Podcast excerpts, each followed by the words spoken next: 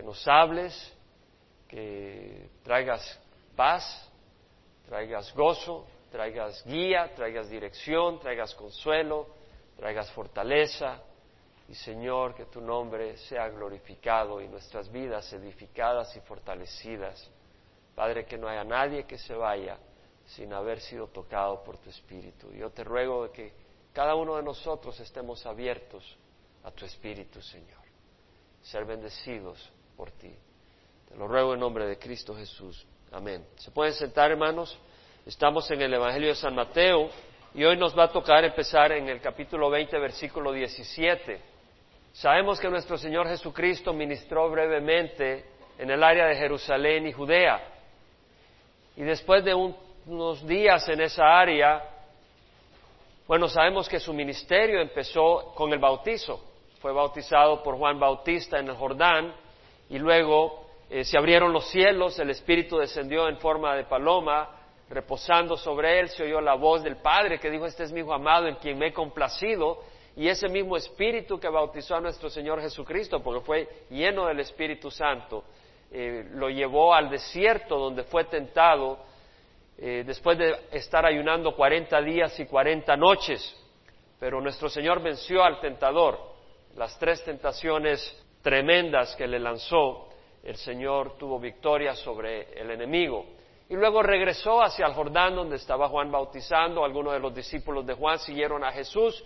Jesús, bueno, diría, fue a Caná de Galilea porque lo habían invitado a una boda. Ahí estaba su madre sus hermanos. Jesús fue con los discípulos que ya habían empezado a seguirle. Y allí en, Caná eh, convirtió el agua en vino.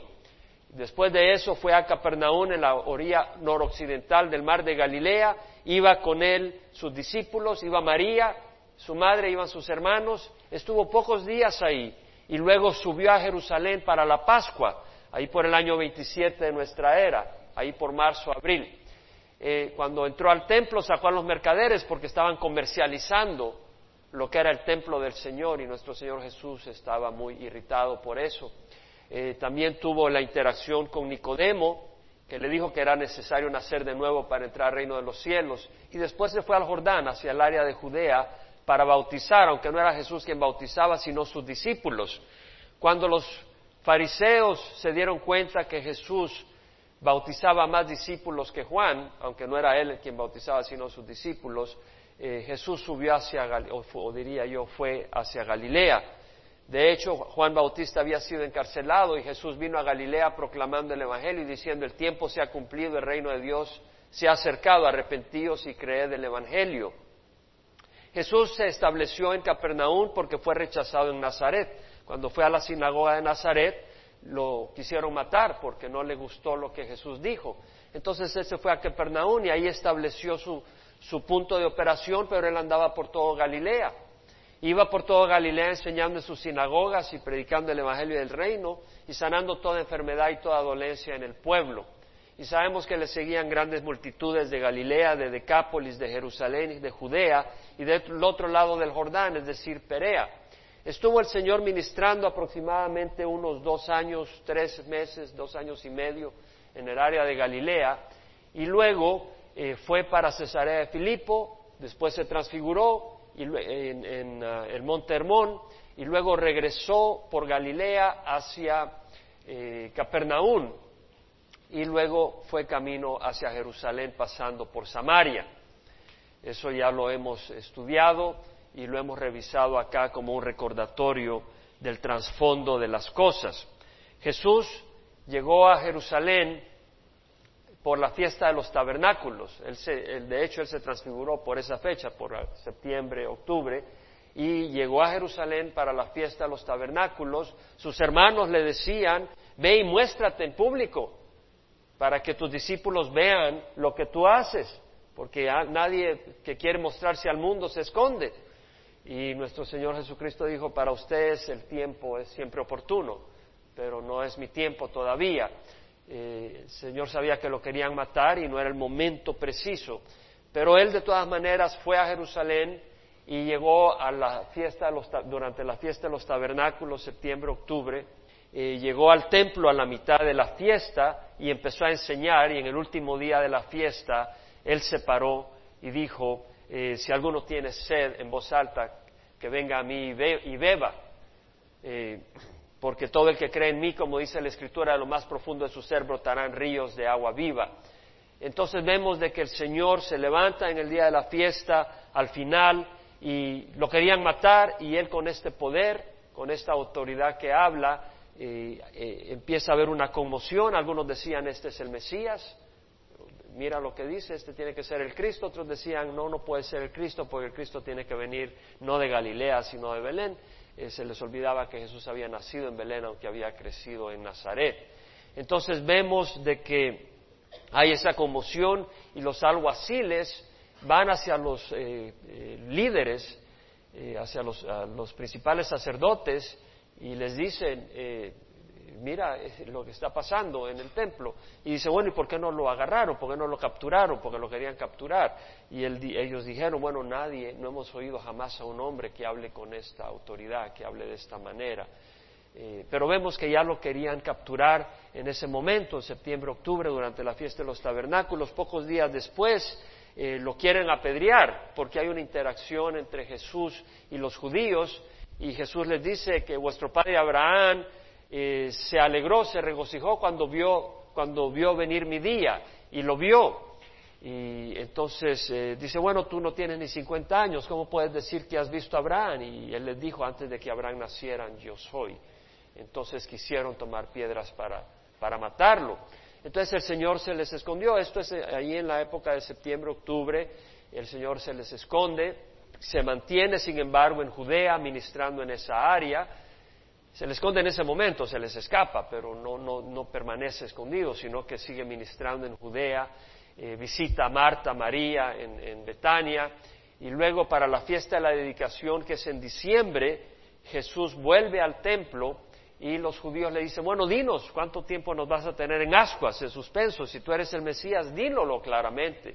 Y Jesús les dijo, yo lo he dicho, pero no me creéis. Las obras que hago en nombre de mi Padre dan testimonio, pero no me creéis porque no sois de mis ovejas. Mis ovejas escuchan mi voz, yo las conozco, ellas me siguen, yo les doy vida eterna, nadie las arrebatará de mi mano. Mi Padre que me las dio es mayor que todos y nadie las arrebatará de la mano de mi Padre. Y mi Padre somos uno. Y ahí volvieron a tomar piedras para matarlo y dijo, bueno, ¿por cuál de las obras que hago en nombre de mi Padre me quieren matar? Y entonces ellos le dijeron, por ninguna obra, sino porque blasfemas, porque siendo hombre te haces Dios. Entonces vemos que Jesús mismo se hacía igual a Dios, porque Él era Dios encarnado, el Hijo de Dios encarnado. Entonces lo trataron de apedrear en esa ocasión y entonces Jesús se fue hacia el área de Perea. Y estuvo en el área de Perea, pero le mandaron a avisar de que Lázaro estaba enfermo y Jesús fue hacia Betania, resucita a Lázaro y vemos de que lo tratan eh, cuando los judíos que estaban ahí vieron la resurrección de Lázaro, fueron y le avisaron a los líderes judíos que estaban en Jerusalén y ellos formaron una reunión, eh, se reunió el Sanedrín y eh, Caifás dijo es necesario que un hombre muera por el bien de la nación, para que no sea destruida toda la nación. Y se propusieron matar a Jesús. Entonces Jesús cuando se dio cuenta, él se fue hacia el área del desierto, hacia la ciudad de Efraín, hasta que iba a ser el momento oportuno para morir. Y es ahí donde entramos ahora. Este resumen lo di la semana pasada, pero es esencial para tener una idea de todo el ministerio de nuestro Señor Jesucristo. Es una historia, todo ha ocurrido en una manera clara, bien documentada por los evangelios, y lo que creemos acá no son cuentos ni fábulas, sino una verdad bien establecida. Ahora nuestro Señor en el versículo 20 está a punto de ir hacia Jerusalén, ahora sí a morir. Ya no, o sea, sabemos que en Lucas tenemos en Lucas 9 que dice que cuando se cumplían los días de su ascensión, él con determinación afirmó su rostro para ir a Jerusalén. Sí, eso lo hizo y fue a, Jerusalén, pero, pero en esa ida hubo seis meses porque estuvo tres meses ministrando en Judea, después se fue a Perea y luego ya dio su ida final a Jerusalén a morir. Pero ya no regresó a Galilea, sino que iba a la dirección de Jerusalén a morir. Entonces, de septiembre, su jornada fue de septiembre hasta marzo, abril, donde muere en la cruz. Entonces, cuando ya va ahora, eh, que ya va, ya, ya no se va a esconder más, ya no se va a ir a un lugar aparte, sino que ahora va para que lo maten.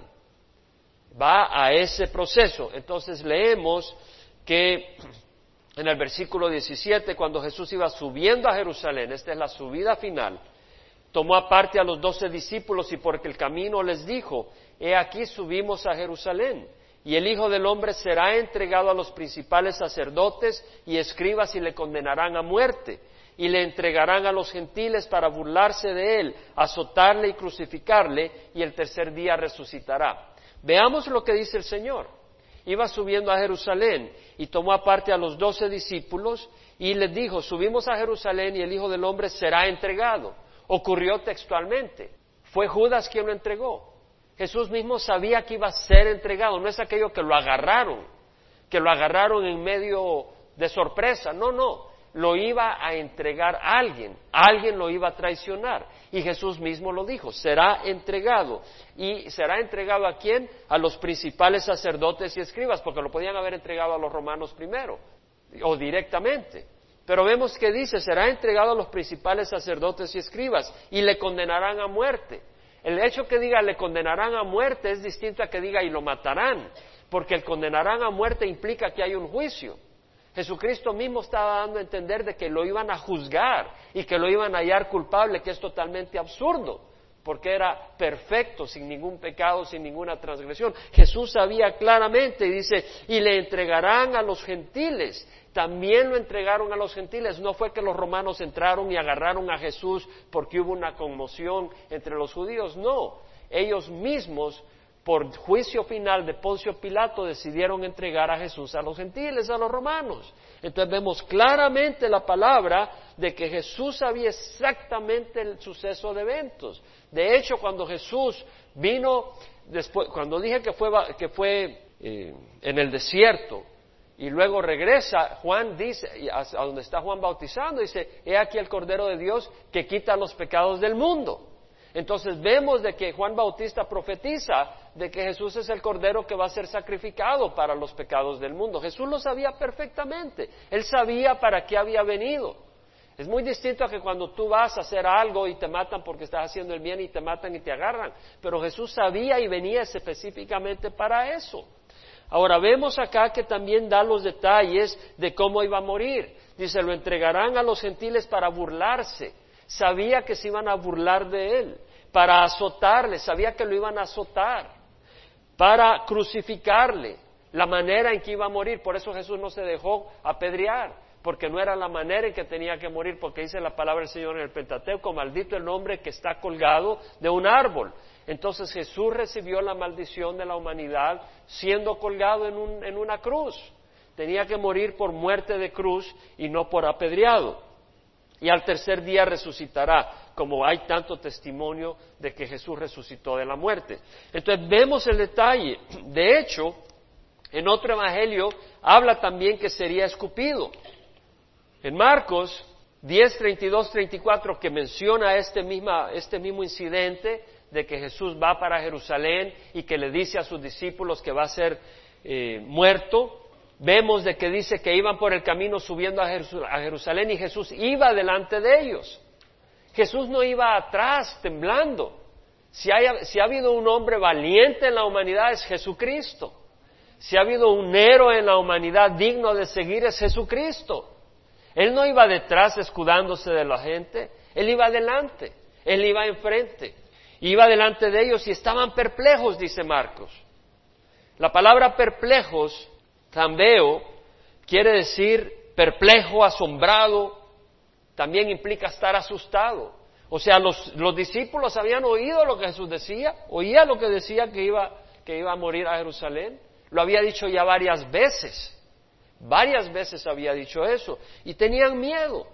Y tomando a los doce comenzó a decirle lo que le iba a suceder, es decir, en esta ocasión vuelve a decirlo, pero ya se lo había dicho cuando Pedro estaba en Cesarea de Filipo, ¿se acuerdan? Los discípulos de Cesarea de Filipo, y les di, es ahí donde les empezó a decir de que el Hijo del Hombre iba, tenía que ir a Jerusalén para ser entregado en manos de los ancianos, de los principales sacerdotes y de los escribas, para sufrir muchas cosas en manos de ellos, y luego para morir y al tercer día resucitar. Y fue cuando Pedro le dijo, eh, Dios no lo permita, maestro, que no te suceda eso.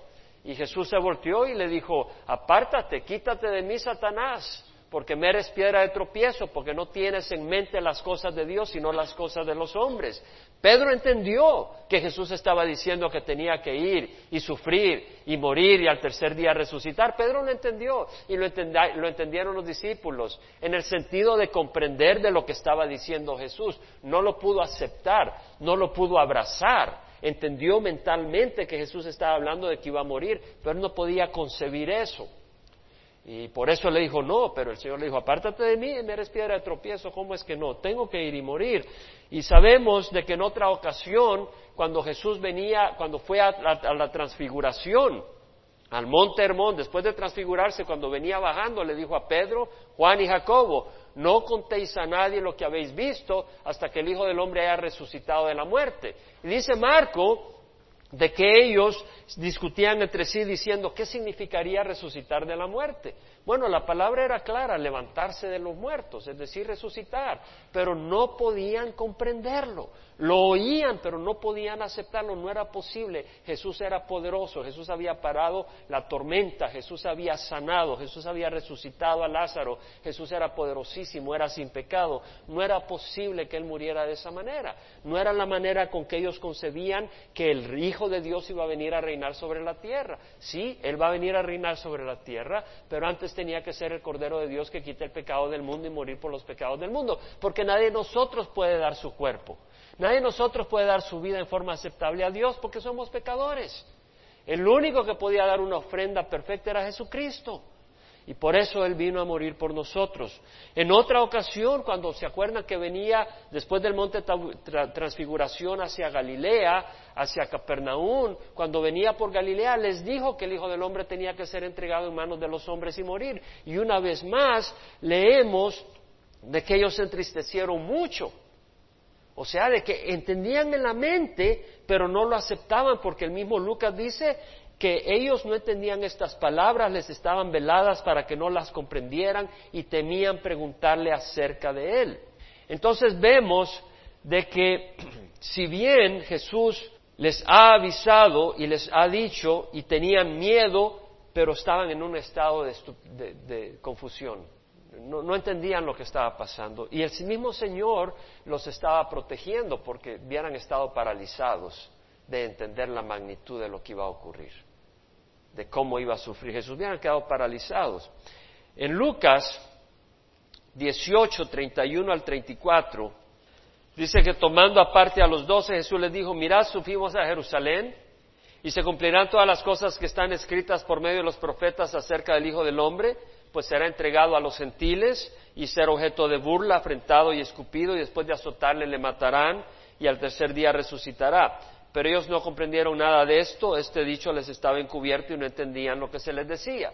Es decir, como he dicho, intelectualmente ellos entendían el idioma de Jesús, era el mismo idioma, pero no abrazaban este concepto. Ahora, quiero hacer reflexión en el versículo 31, porque lo mencioné. Jesús con gran precisión dijo lo que le iba a ocurrir. Y veamos lo que dice Jesús. Subimos a Jerusalén y se cumplirán todas las cosas que están escritas por medio de los profetas acerca del Hijo del Hombre.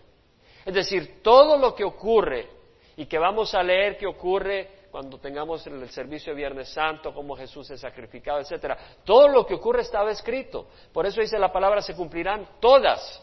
No hay nada que deje de cumplirse se cumplirán todas las cosas que están escritas. Si hay algo que está escrito, hay 100% de confiabilidad. Nosotros tenemos confianza absoluta en la Biblia. Si algo está escrito en la Biblia, podemos confiarla, porque se va a cumplir. Entonces nosotros queremos estar del lado correcto, porque hay palabras de juicio para aquellos que rechazan la palabra de luz y el amor de Dios. Y vemos que dice, se cumplirán todas las cosas que están escritas. Ahora dice que están escritas por medio de los profetas. Qué increíble que Dios le da una posición tan gloriosa a los hombres de ser instrumentos de su luz. porque dice que todo lo que está escrito se va a cumplir, pero ¿quién usó? ¿Qué usó Dios? Hombres de hueso y carne como nosotros, vasos de barro. Y, vemos que son hombres, pero eso no quiere decir que esté imperfecto, porque es el mismo espíritu que ha usado a estos instrumentos para escribir. Tú puedes agarrar un palo torcido y con un palo torcido hacer una línea recta, perfectamente recta. Tú puedes agarrar un palo torcido y hacer un círculo perfecto. Yo ya lo he hecho en la playa, he agarrado un palo torcido y con palo torcido, pero he hecho un círculo bastante bueno, porque es mi campo, ¿verdad? Geometría y esas cosas. Pero te digo, el punto es, Dios puede usarnos y nos va a usar.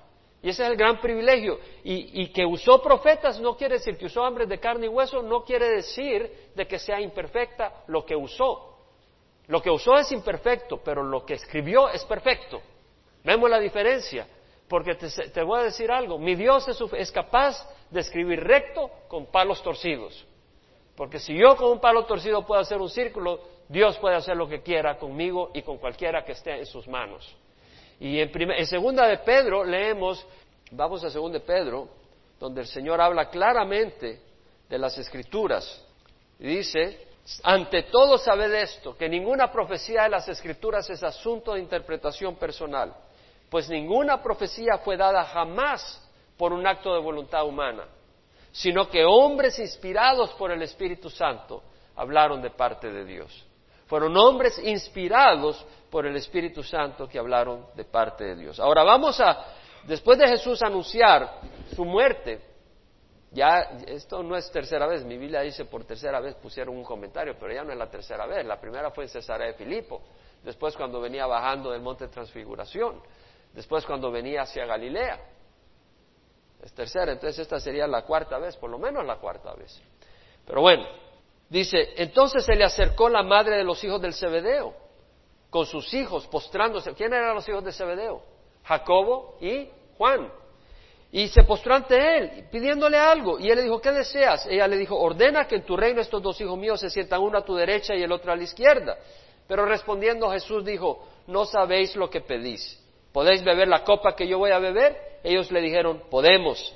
Él les dijo, mi copa ciertamente beberéis pero sentarse a mi derecha y a mi izquierda no es mío el concederlo, sino que es para quienes ha sido preparado por mi Padre. Bueno, en Marcos leemos que dice que se acercaron los hijos del Zebedeo. Y, cualquier persona que no está buscando la verdad, o cualquier persona sin suficiente meditación, va a, a pelear porque dice hay una contradicción. No, no hay ninguna contradicción ahí. En 10.35 dice, se le acercaron Jacobo y Juan, los dos hijos del Zebedeo, diciendo, Maestro, queremos que hagas que nosotros, por nosotros lo que le pidamos. No hay contradicción ahí, porque vino la madre de los hijos del Zebedeo, movidos por los hijos del Zebedeo, que le dijeron a su mamá, por favor, dile al maestro que nos dé a nosotros el privilegio de estar uno a tu derecha y otro a su izquierda.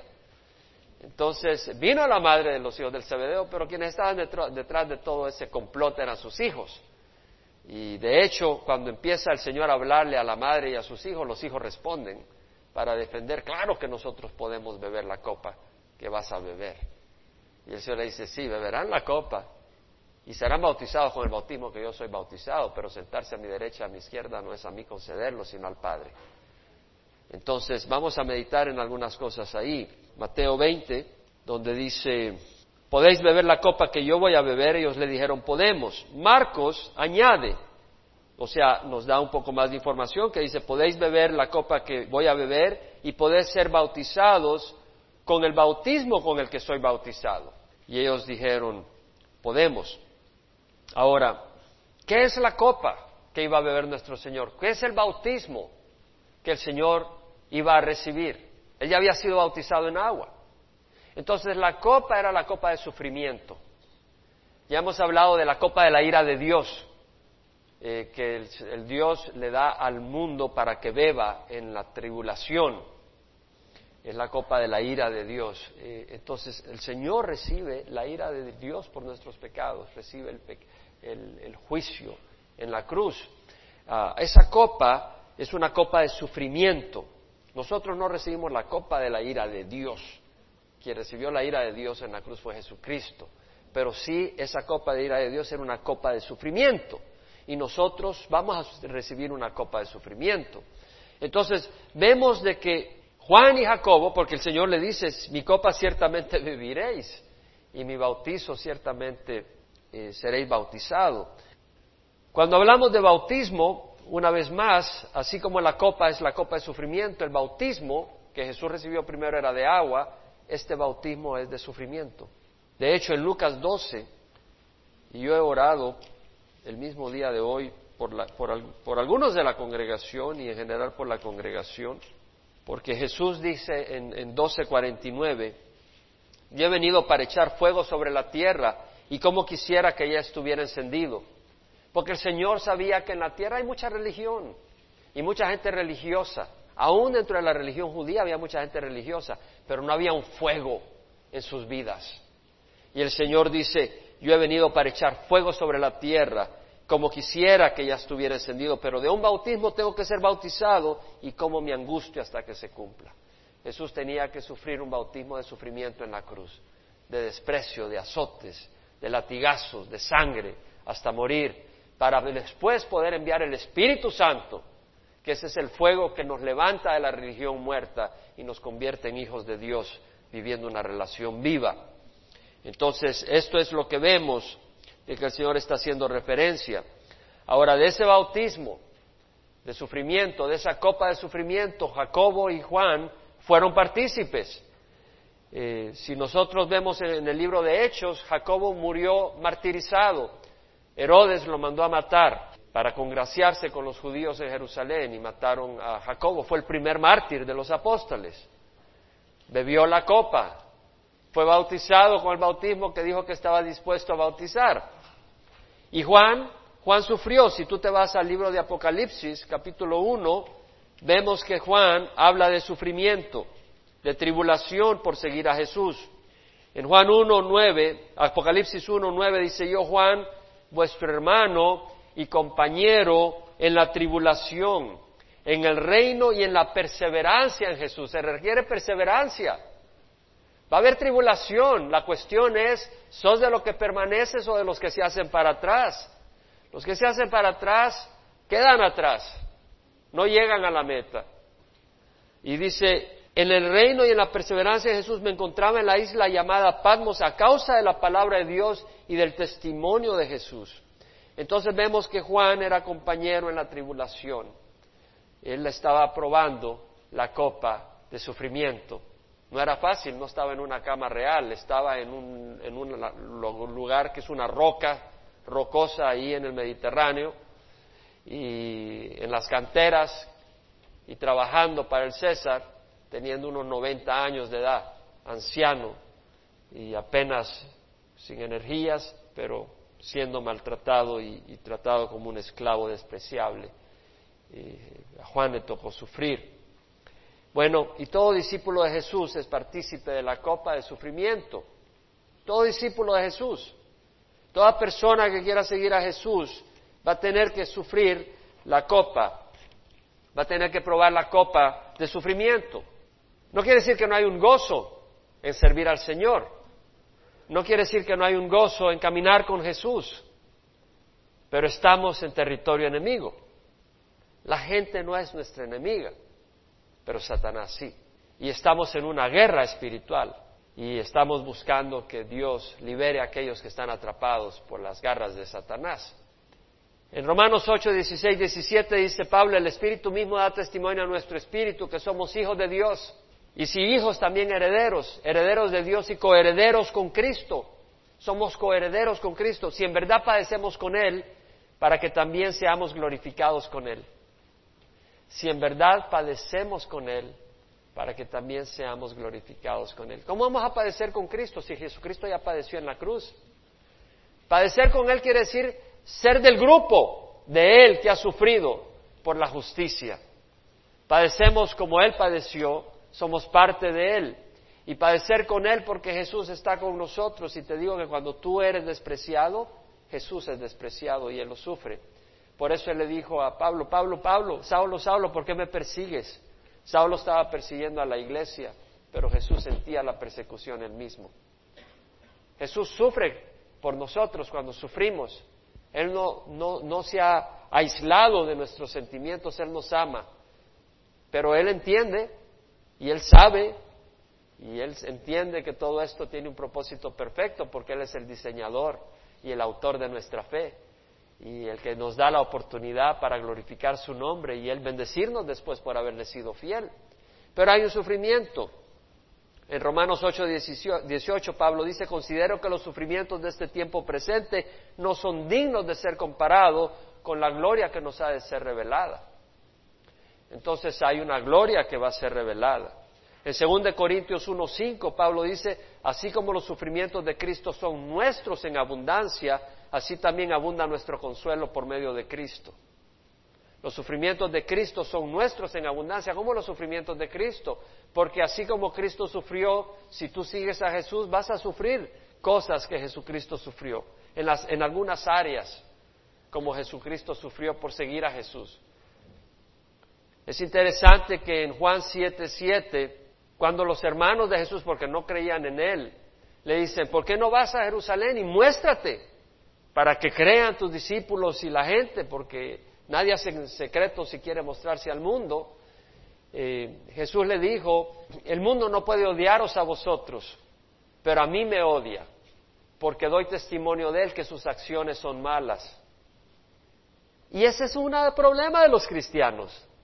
Porque el cristiano va a dar testimonio que las acciones del mundo son malas, porque nosotros mismos éramos partícipes de esas acciones y sabemos que eran malas acciones.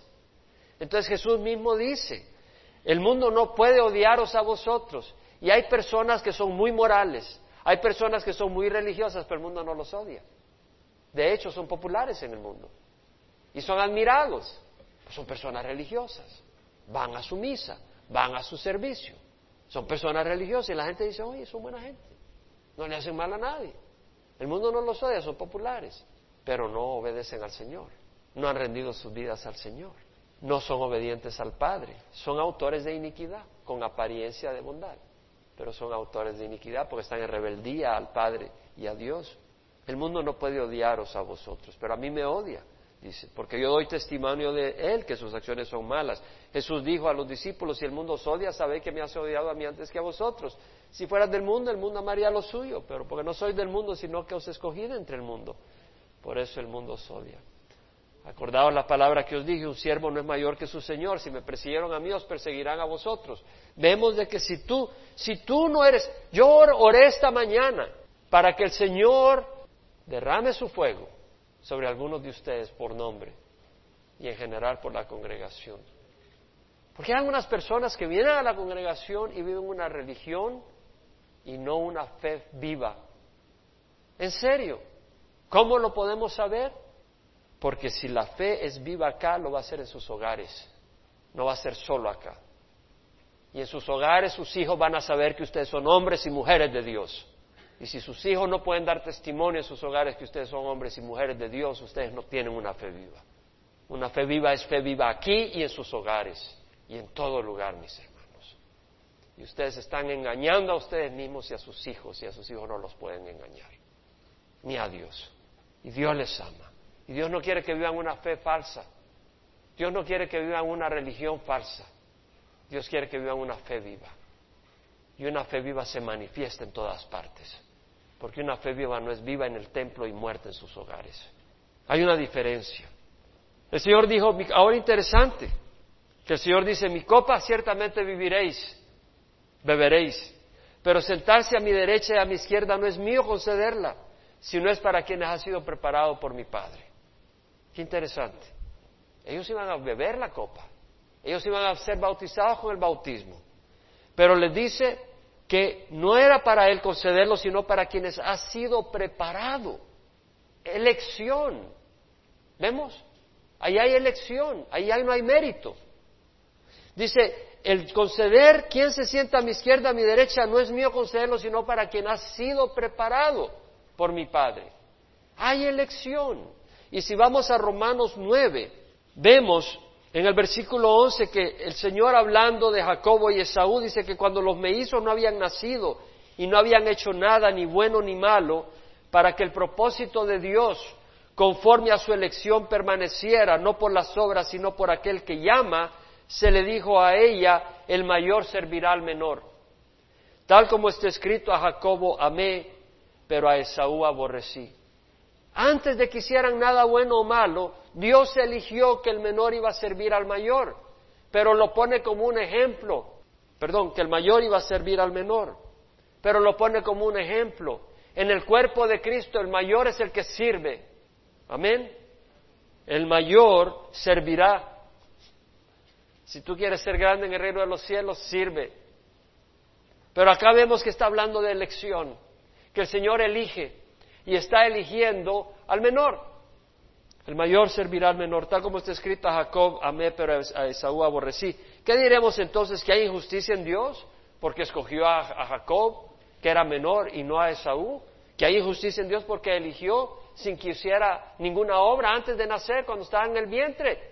De ningún modo, dice Pablo, porque él dice a Moisés, tendré misericordia al que yo tenga misericordia, tendré compasión del que yo tenga compasión. Es decir, él, es, él no es a base de justicia.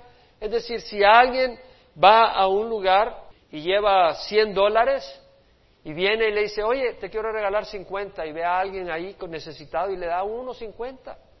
El otro no puede decir, oye, es injusto, ¿por qué le das a él y no a mí? Pues si él puede hacer lo que quiera. La persona necesitada no hizo nada para recibir ese dinero. El que le dio decidió darle y ya es decisión de él. Él, puede, él tiene derecho, es su dinero. Y el Señor puede escoger y dice, no depende del que quiere ni del que corre, sino de Dios que tiene misericordia. Ahora Dios no se equivoca. Y los que elige, sabemos que tienen libertad de escoger y también ellos reciben al Señor y siguen al Señor. Y vemos que dice la Escritura, se cumple, a Faraón dice, para este mismo te he levantado, para demostrar mi poder en ti y para que mi nombre sea proclamado por toda la tierra. Así que del que quiere tiene misericordia y al que quiere endurece. Me dirás entonces, ¿por qué pues todavía reprocha a Dios? Porque ¿quién resiste su voluntad? Al contrario, ¿quién eres tú, hombre, que le contestas a Dios? ¿Dirá acaso el objeto moldeado al que lo moldea, ¿por qué me hiciste así? Dios tiene derecho de moldear lo que desee. O, no tiene el alfarero derecho sobre el barro de hacer de la misma masa un vaso para uso honroso y otro para uso deshonroso. Dios puede. ¿Y qué si Dios dispuesto a demostrar su ira y hacer notorio su poder? ¿Y qué si Dios, aunque dispuesto a demostrar su ira y hacer notorio su poder, soportó con mucha paciencia los vasos de ira preparados para destrucción? Lo hizo para dar a conocer las riquezas de su gloria sobre los vasos de misericordia que de antemano Él preparó para gloria. Vemos que de antemano el Señor ha preparado vasos de misericordia para gloria, eso somos nosotros. De antemano, desde antes de la creación del universo, Él planeó y Él nos escogió. Desde antes que tú, Jesús, hubieras recibido al Señor, el Señor ya lo había planeado. Él lo había decidido. Él ahora nosotros confirmamos al aceptar y, nuestra voluntad participa. Pero el Señor es quien de antemano preparó para gloria y Él de antemano ha decidido quién va a estar a su derecha y quién a su izquierda. Entonces no era cuestión de los apóstoles de decir, bueno, yo voy a, querer estar a la derecha de Jesús y yo a la izquierda. Dice, no, a usted, a usted, hagan lo que quieran, ya Dios decidió. Ya Dios decidió quién va a estar a mi derecha y quién va a estar a mi izquierda, y no es a mí concederlo, sino a mi Padre, para quienes ha estado preparado. ¿Vemos la elección acá o no? Porque es importante, Dios es soberano. Ahora, vemos lo que causa esta petición de los hijos del Cebedeo. ¿Qué es lo que causa? Al oír esto, los diez se indignaron contra los dos hermanos. Se enojaron, no estaban contentos. La palabra acá usada, aganacteo, es la misma usada cuando Jesús se indigna, cuando le quieren traer los niños para que los toque y los discípulos les dicen, no molesten al maestro. Y él se indignó y dijo, dejad que los niños vengan a mí, porque de los tales es el reino de los cielos. No lo impidáis. vemos que usa la misma palabra que Jesús se indignó. y la palabra quiere decir estar muy disgustado. Irritarse intensamente, como decíamos, se, usa para describir la fermentación del vino. Estaba molesto, enojado. Entonces vemos que Jesús se indigna perdón, los diez discípulos, los diez apóstoles se indignan contra los dos hermanos. Entonces aquí tenemos una lección. La autopromoción y la ambición egoísta trae conflicto y división. Olvídate de posiciones. Sirve donde Dios te da un don. Eso es, de eso se trata. Aquí no se trata de posiciones en el mundo para el cristiano. No se trata de posiciones. Se trata de los dones que Dios te ha dado y úsalos. Y si eso implica responsabilidades, pobre de ti, que Dios te dé la gracia. Pero de lo que se trata es de usar los dones del Señor. Porque Él nos da dones para usarlos y nos da, Él pone en nosotros tanto el querer como el hacer a su beneplácito. Pero cuando quita los ojos del Señor y tu motivación ya no es usar los dones y servir, tu motivación es una posición, va a haber confusión, va a haber división. Entonces, si vemos a Pablo en Filipenses que habla de la unidad, en Filipenses 2, versículo 2, dice, hacer completo mi gozo, dice Pablo, siendo del mismo sentir, tener un mismo sentir. ¿Cómo puedes tener un mismo sentir? Ya voy a responder. Conservando el mismo amor. ¿Cómo puedes tener el mismo amor? Voy a responder. Unidos en espíritu. ¿Cómo puedes estar unidos en espíritu? Dedicados a un mismo propósito. ¿Sabes cómo? Número uno, siendo, un hombre y una mujer de la palabra de Dios. Sin ser un hombre o mujer de la palabra de Dios no puede haber unidad. Porque ¿qué unidad tiene la luz con las tinieblas? No hay comunión entre la luz y las tinieblas. ¿Y qué nos dice Pablo? Por consiguiente, hermanos, ruego por la misericordia de Dios que presentéis vuestros cuerpos como sacrificios vivos y santo aceptable a Dios, que es vuestro culto razonal. Y no os adaptéis a este mundo, sino sed transformados mediante la renovación de vuestra mente, para que verifiquéis la voluntad de Dios, lo que es bueno, aceptable y perfecto. Entonces tenemos que tener una mente renovada. No os adaptéis a este mundo, sino sed transformados mediante la renovación de vuestra mente. Nosotros nacemos egoístas. Tú eres egoísta, yo soy egoísta. La única manera de tener unidad es que tengamos un mismo espíritu. Y Jesús dijo, las palabras que he hablado son espíritu y son vida. Es a través de esa palabra que podemos tener el Espíritu Santo. Es a través de esa palabra que podemos tener la mente renovada para verificar cuál es la voluntad de Dios, lo que es bueno, aceptable y perfecto. Y si estamos siguiendo la voluntad de Dios, ¿cómo va a haber división? Dios no está dividido. Y si somos un sacrificio vivo, ¿cómo puede haber división cuando alguien está muerto? No puede haber conflicto.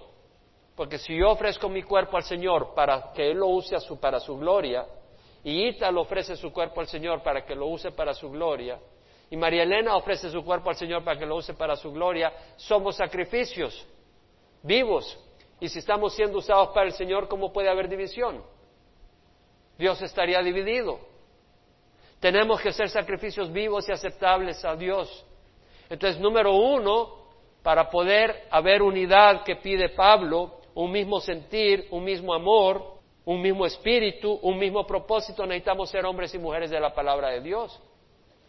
Y número dos, necesitamos ser humildes. Se necesita humildad. Versículo 3 de Filipenses dice, nada hagáis por egoísmo o vanagloria, sino que con actitud humilde cada uno de vosotros considere al otro como más importante que a sí mismo, no buscando cada quien sus propios intereses, sino los de los demás. ¿Qué está diciendo? Que tu enfoque debe ser los demás. Tu enfoque pregunta, ¿para qué vives? Dice, yo vivo para Dios. ¿Y cómo ocupas tu tiempo?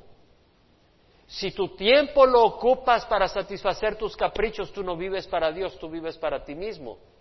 Y si tú vives para ti mismo, eres un fracaso, porque no has llenado tu propósito y eres miserable. Entonces necesitamos vivir para Dios. Eso es sumamente necesario. No buscando cada quien sus propios intereses, sino los intereses de los demás. Haya pues en vosotros esta actitud que hubo también en Cristo Jesús el cual, aunque existía en forma de Dios, no consideró el ser igual a Dios como algo a que aferrarse, sino que se despojó a sí mismo, tomando forma de siervo, haciéndose semejante a los hombres. Y hallándose en forma de hombre, se humilló a sí mismo, haciéndose obediente hasta la muerte y muerte de cruz. ¿Qué otro factor vemos acá? Ser niños. Jesús fue obediente, obediente hasta la muerte, muerte de cruz. Jesús dijo, el que se, el que se humille como un niño, como este, este es el más grande en el reino de los cielos. ¿Quién se humilló a lo máximo como un niño? Jesús, totalmente obediente. En ningún momento desobedeció al Padre. Y Jesús lo exaltó y le dio el nombre que está sobre todo. Dios lo exaltó al Hijo y le dio el nombre que está sobre todo el nombre, para que al, nombre de Jesús toda rodilla se doble, en el cielo, en la tierra y debajo de la tierra, y toda lengua confiese que Jesús es Señor, para la gloria del Padre. Entonces vemos la necesidad de la humildad. Ahora, vamos a ir a, cuando pasan a Jericó, Mateo 20, 29 al 34. Al salir de Jericó le siguió una gran multitud y aquí dos ciegos que estaban sentados junto al camino al oír que Jesús pasaba gritando, dijeron, Señor Hijo de David, ten misericordia de nosotros. Y la gente los reprendía para que se callaran. Pero ellos gritaban más aún diciendo, Señor Hijo de David, ten misericordia de nosotros. Deteniéndose, Jesús los llamó y dijo, ¿qué queréis que yo haga por vosotros? Ellos le dijeron, Señor, deseamos que nuestros ojos sean abiertos. Entonces Jesús, movido a compasión, tocó los ojos de ellos y al instante recobraron la vista y le siguieron. Este es un bello pasaje. Jericó estaba como a 15 millas al noreste de Jerusalén, unos 25 kilómetros. José va entrando ya por entrar a Jerusalén. Estamos en las cercanías de la fiesta de la Pascua. Está por entrar ya, par de días y está a entrar, dos, tres días y está a entrar el domingo de, el domingo de Ramos está en ese momento que va para entrar para ahí. Y vemos de que eh, Marcos dice un mendigo ciego llamado Bartimeo. Marcos no dice que habían dos ciegos, sino un mendigo ciego llamado Bartimeo que era hijo de Timeo. No es contradicción.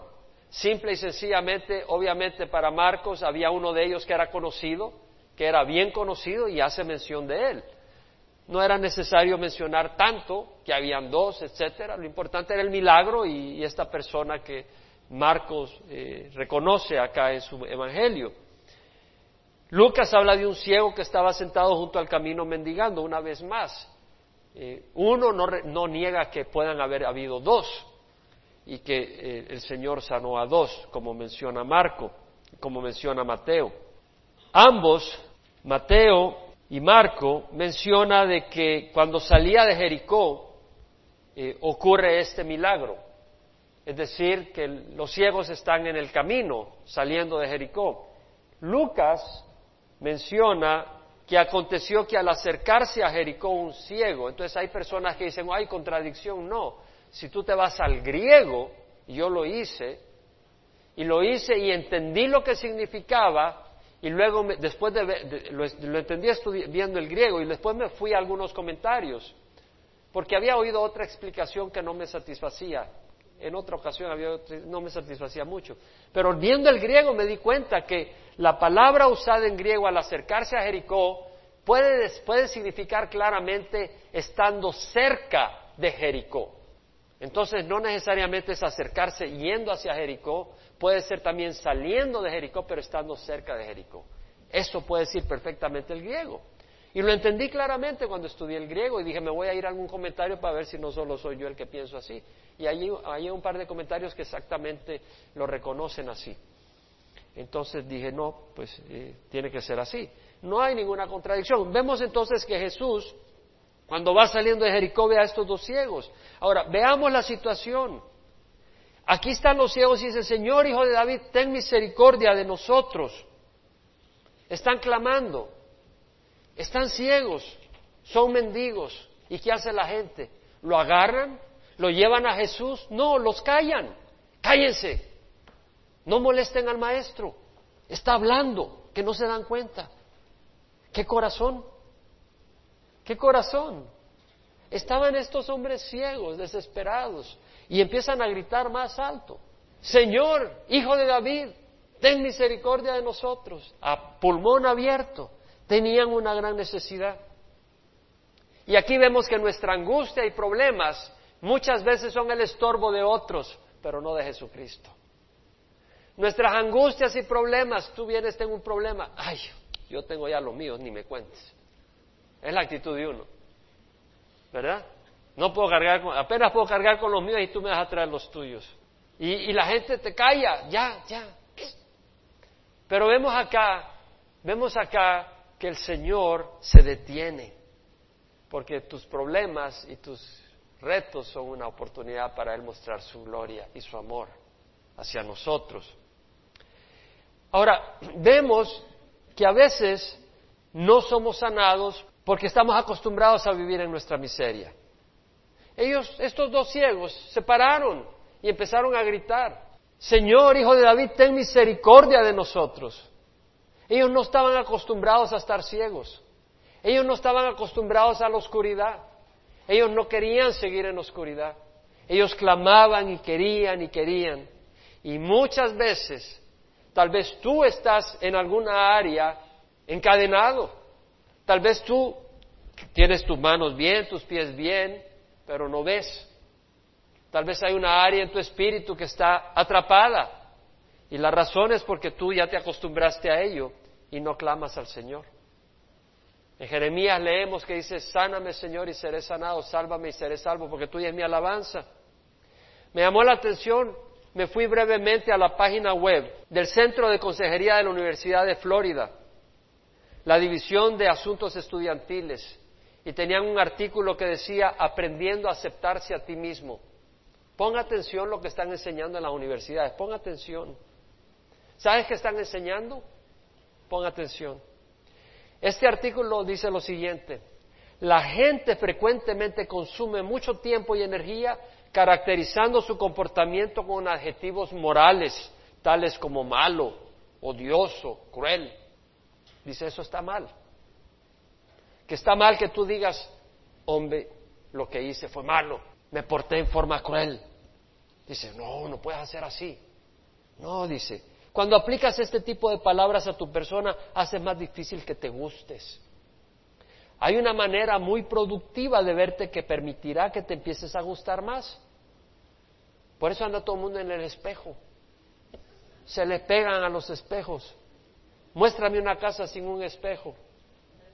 En lugar de evaluarte en esta forma moral, dice la Universidad de Florida, en lugar de evaluarte en esta forma moral, empieza a hacerte preguntas tales como, ¿hice realmente lo que quería hacer en esa situación? ¿Fui al rey o no? Teniendo estándares que son imposiblemente altos es otra manera de no poder aceptarte. En otras palabras, si te comportas como gusano, pues quédate contento, sigue de gusano, sigue de gusano, revuélcate en el lodo y come lodo, te va a gustar. Y dice, parte de aceptarte es el participar en actividades que te ayuden a gustarte.